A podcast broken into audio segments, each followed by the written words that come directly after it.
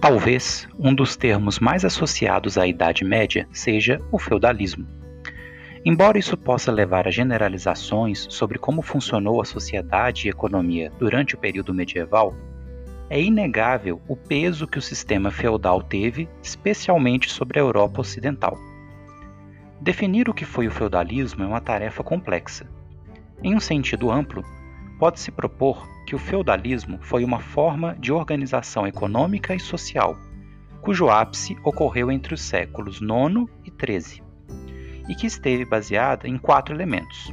Primeiro, o poder político descentralizado, no qual a autoridade do rei cede espaço aos nobres, membros de uma casta guerreira.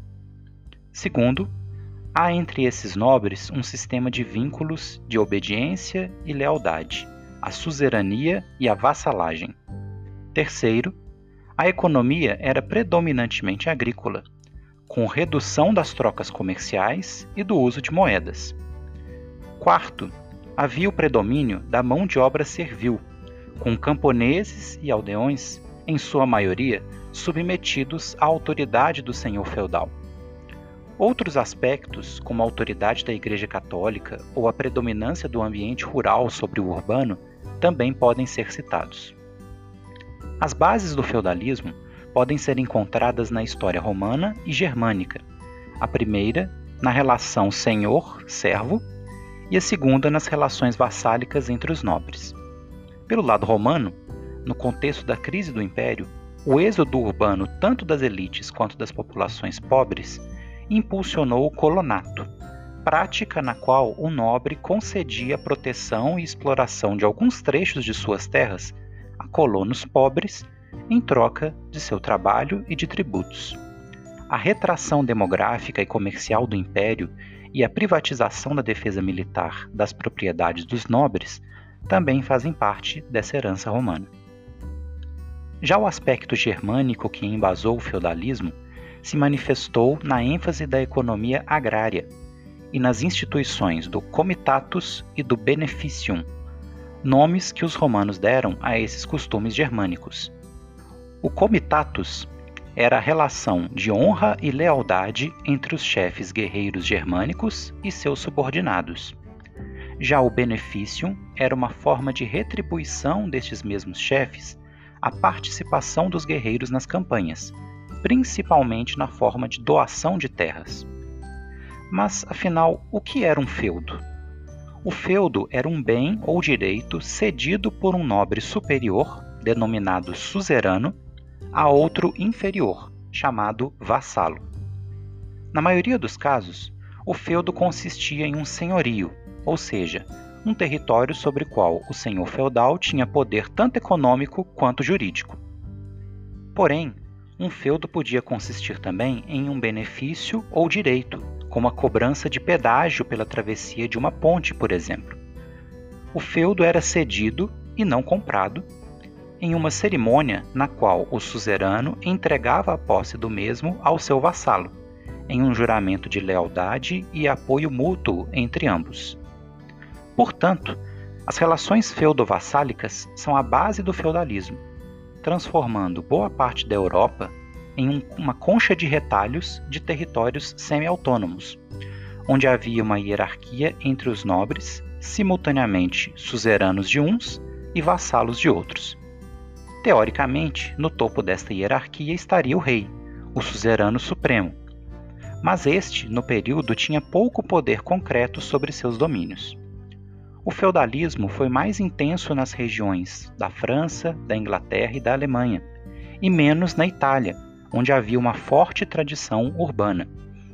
Como foi dito, na maioria das vezes o feudo consistia em um território composto por áreas para plantações, conhecidas como mansos, havendo o manso senhorial, as terras do senhor, o manso servil, terras cedidas aos servos sobre a exigência de recolhimento de impostos, e as terras comunais.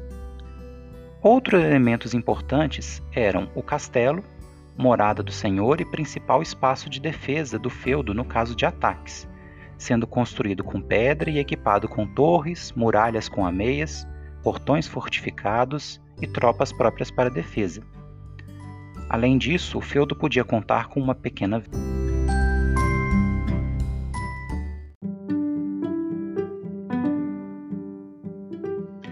Compreender a sociedade medieval no sentido mais amplo e a sociedade feudal no sentido estrito é um tema muito complexo para ser explicado em um breve áudio, mas é possível delinear algumas características básicas da hierarquia social da Idade Média.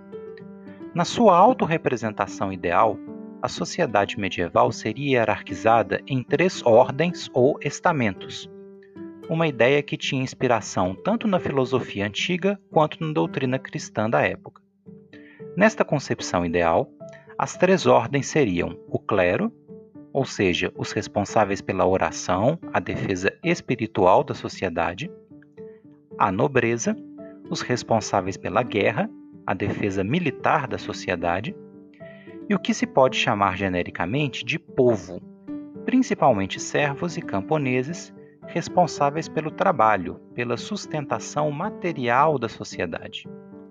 Essa idealização, inclusive, usava como metáfora três animais: a ovelha, que representava o clero, ou seja, a pureza e a associação com o sacrifício pascal, o cão, que representa a nobreza na proteção do rebanho, e o boi, que simboliza o povo, puxando os arados e produzindo as mercadorias necessárias.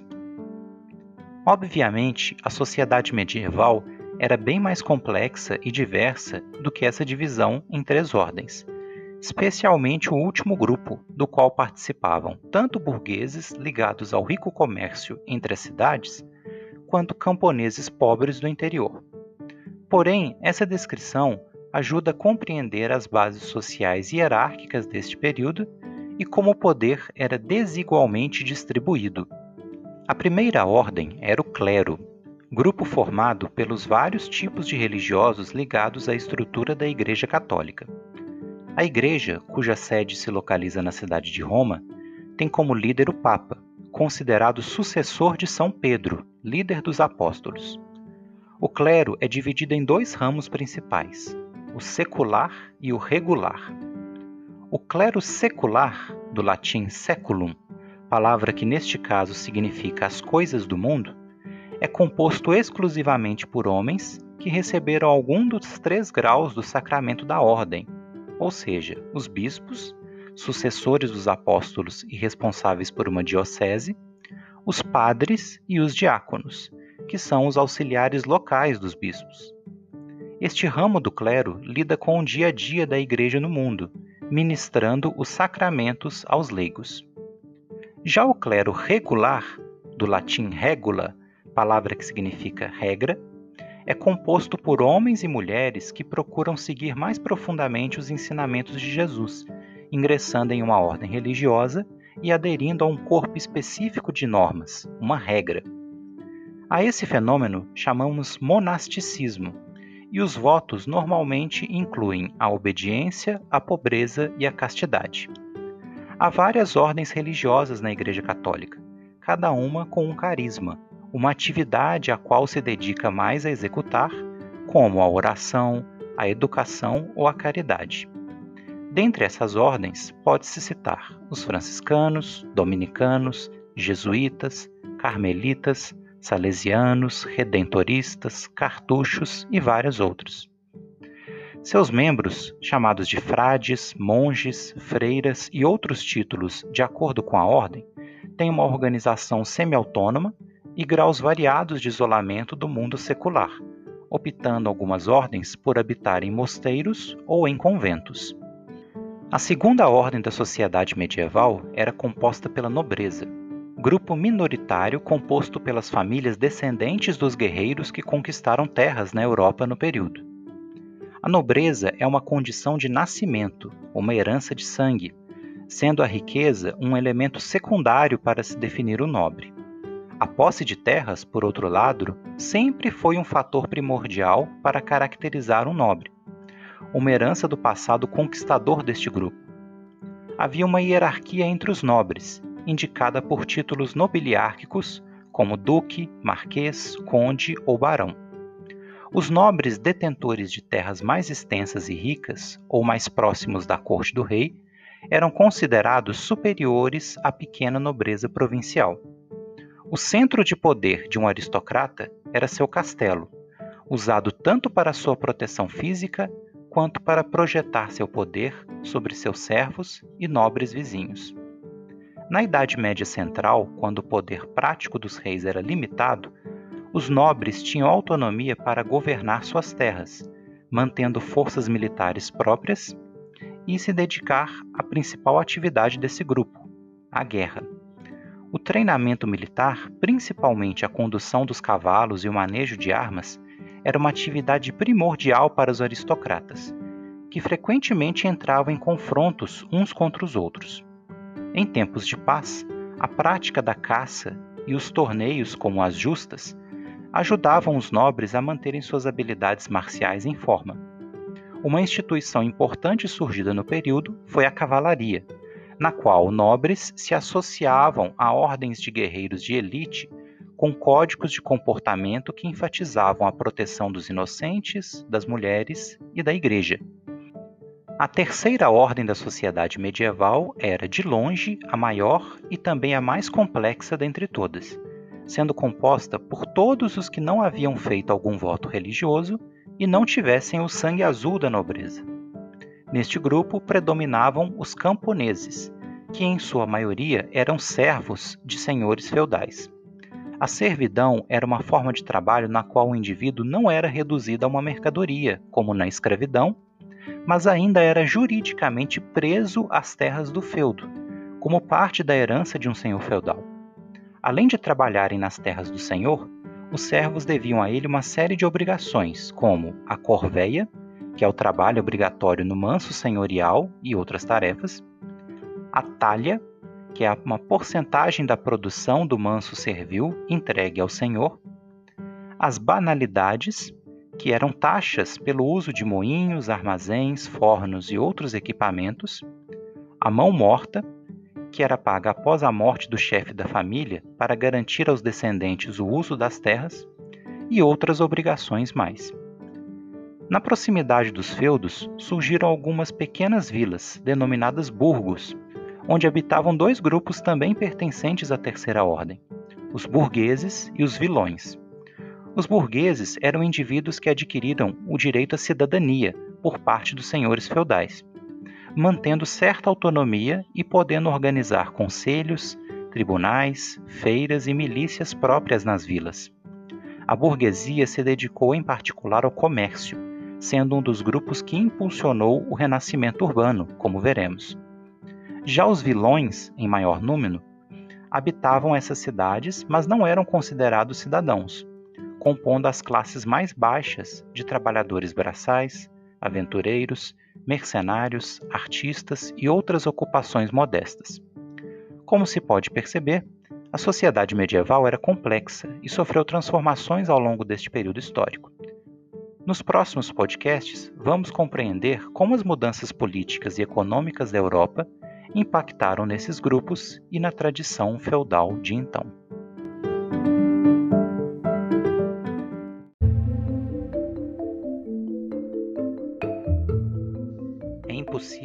Apresentar todos os aspectos culturais de sociedades tão distantes em um continente ao longo de quase mil anos de história medieval. Em termos mais amplos, pode-se dizer que a cultura medieval realizou uma síntese entre aspectos greco-romanos, germânicos e cristãos. A Igreja Católica desfrutou de grande poder e influência na Europa medieval, por ser quase a única instituição presente em todos os territórios e capaz de interferir tanto na esfera política dos reinos medievais quanto no cotidiano dos súditos. Entretanto, essa autoridade não era absoluta principalmente em termos práticos, nos quais a Igreja nem sempre conseguiu fazer valer sua autoridade, como na pouca obediência às tréguas em guerras para os dias santos, no cisma do Ocidente e nas disputas com o Sacro Imperador durante a querela das investiduras. Por um lado, a Igreja limitou a transmissão do conhecimento, principalmente quando não alinhado à sua doutrina. Por outro, os membros do clero constituíam o grupo social mais esclarecido do período medieval, e contribuíram decisivamente para a preservação e ampliação do conhecimento da época. Nessa tarefa se destacaram diversos mosteiros na Europa, onde atuaram os chamados monges copistas, responsáveis por reproduzir pacientemente diversas obras que chegaram até nós. No campo da educação, as escolas catedralísticas e monásticas também ajudaram a disseminar os saberes, ainda que de forma restrita a uma elite da população. A grande inovação do período neste campo foi o surgimento das primeiras universidades na Europa, como Bolonha, Oxford, Sorbonne, Salamanca e Coimbra.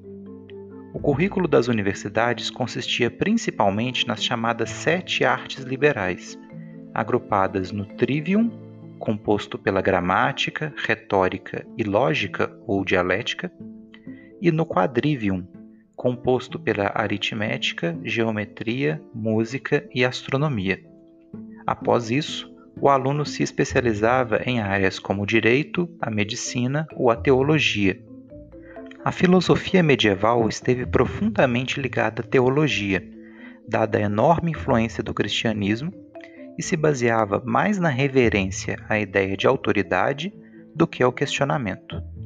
Havia um esforço para unir o pensamento racional à adesão aos princípios da fé cristã, com o predomínio desta.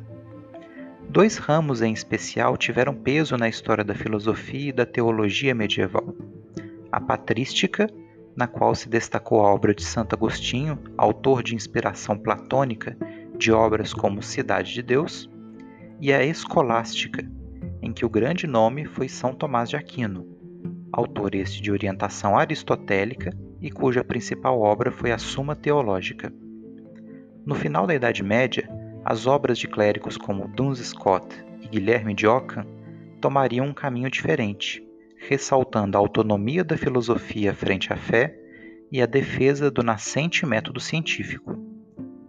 Apesar de autores como São Bernardo de Claraval classificarem o estudo constante como uma vaidade que podia afastar o homem da fé e das obras de Deus, diversos clérigos medievais desenvolveram estudos em várias áreas. Ao contrário da teologia, onde a Igreja exercia forte vigilância sobre ideias destoantes da doutrina, a chamada filosofia natural, ancestral da atual ciência, gozava de uma margem maior de liberdade para estudos o trabalho de clérigos franciscanos e dominicanos, em especial, fez avançar alguns campos do conhecimento.